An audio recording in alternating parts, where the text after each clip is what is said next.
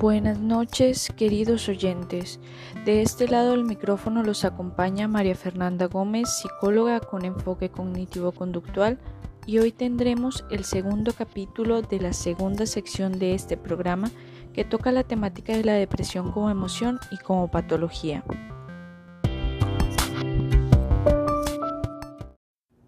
En este capítulo, Depresión y Pandemia, vamos a abordar qué es la depresión estacional, por qué ocurre, qué pasa en el cerebro debido al aislamiento social y qué soluciones pueden haber.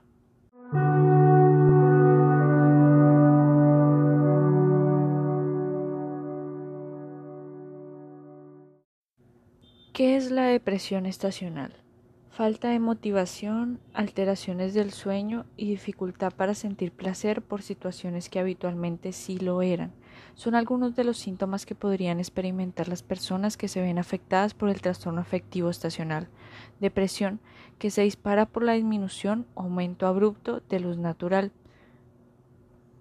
Es un hecho que a causa de la pandemia y los confinamientos que se implementaron para frenar el COVID-19, los casos de depresión se dispararon en muchas partes del mundo, aumentando por el hecho que muchas personas perdieron el empleo, dejaron de estudiar o se encuentran completamente solas en casa. Su nombre correcto es trastorno afectivo estacional y se refiere a la aparición de alteraciones del estado de ánimo debido a los cambios estacionales o a procesos largos de aislamiento.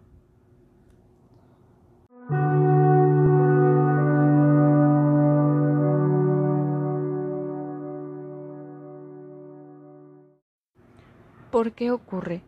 El psiquiatra y académico de la Facultad de Medicina de la Universidad de Chile, Paul Boringer, explica que esa variable, que es la cantidad de horas de luz, puede impactar a todas las personas, pero hay un porcentaje, un grupo específico de la población que tiene una cierta vulnerabilidad y susceptibilidad previa de base más hereditaria, más genética, en la cual esta disminución o aumento abrupto de fotoperiodo induce a fases anímicas.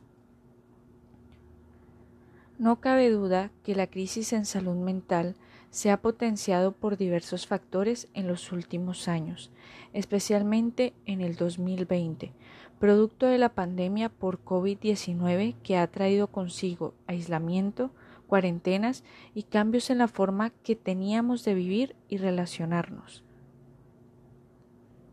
Desde el 2020, la pandemia ha dejado a muchas personas con síntomas de depresión, apatía desde meses atrás, debido a la falta de sucesos nuevos e interesantes y las pocas interacciones sociales, los cuales son factores que aumentan los niveles de dopamina en el cerebro.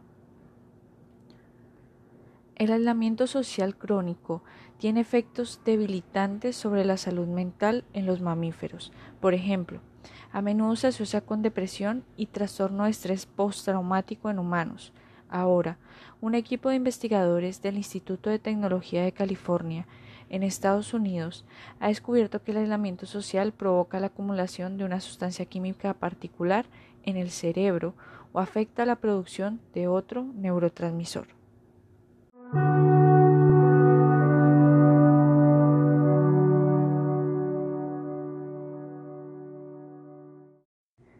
¿Qué pasa en el cerebro debido al aislamiento social?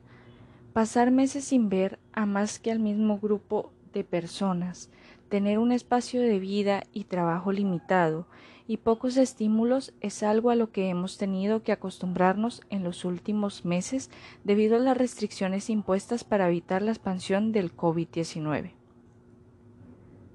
Hace tiempo que la ciencia ha demostrado que el aislamiento social no solo tiene consecuencias para nuestra salud mental, sino que también se ha asociado a cambios fisiológicos en el organismo relacionados, por ejemplo, con la inflamación y problemas cardiovasculares.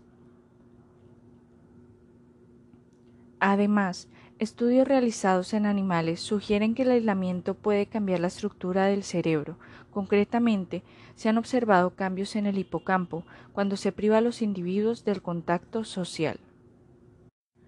Podemos analizar la monótona vida de un científico en la Antártida. Antes de que ciudadanos de todo el mundo tuviéramos que recluirnos en nuestras casas por culpa de una pandemia, ya había algunas personas que se sometían a condiciones parecidas por voluntad propia. Los científicos que viajan a la Antártida pasan meses conviviendo con un grupo muy reducido de colegas, trabajando en los mismos laboratorios, en completa oscuridad durante el invierno, saliendo más bien poco y con opciones de entrenamiento y estímulos limitados. Aprovechando estas circunstancias, un equipo de investigadores decidieron estudiar posibles cambios cerebrales en un grupo de expertos que pasaron 14 meses en una base antártica, además de recoger datos de su actividad cerebral antes y después de la expedición, monitorizaron durante toda su estancia los niveles de una proteína clave en el desarrollo neuronal y posibles cambios en sus habilidades cognitivas. Si bien se trató de un estudio limitado, sus resultados fueron esclarecedores. Los escáneres cerebrales de todos los individuos mostraron una reducción en el volumen de varias regiones del hipocampo, como el giro dentado, y una disminución de materia gris en otras áreas como el córtex prefrontal, clave en la toma de decisiones. Además, después de tres meses en la base antártica, los niveles de esa proteína clave para el crecimiento de nuevas neuronas y conexiones cerebrales había disminuido y no se habían recuperado un mes después del regreso de los participantes a la vida normal. Los autores del trabajo sugieren que este factor es el que puede causar cambios estructurales en el cerebro. Con todos estos resultados del estudio en la Antártida, podemos concluir que la soledad, el sentimiento subjetivo de angustia que experimentamos al sentirnos solos, a diferencia del aislamiento físico, ya era un problema extendido antes de que la expresión aislamiento social se empezara a popularizar desde el inicio de la pandemia del COVID-19. Las repercusiones son graves. La soledad se ha vinculado a un gran número de afecciones físicas, desde presión arterial hasta la diabetes y a un sistema inmunitario debilitado, cosas que nadie quiere experimentar durante una pandemia.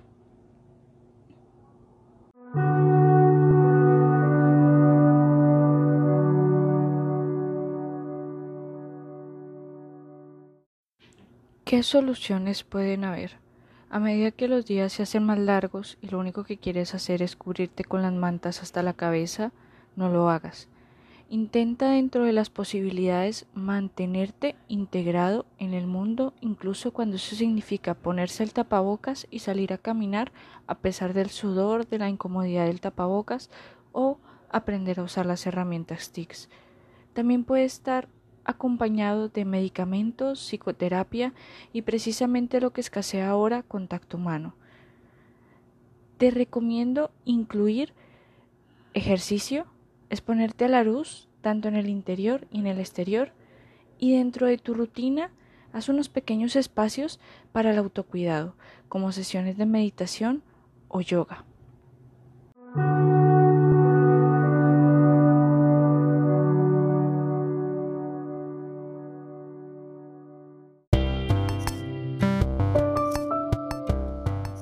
Queridos oyentes, hasta aquí los acompaño el día de hoy. Me pueden encontrar en Facebook como María Gómez y en Instagram como psicóloga María Fernanda Gómez, donde estoy subiendo información con respecto a salud mental o arroba C Neurodevelopment, donde encontrarán el link de mi centro de neurodesarrollo.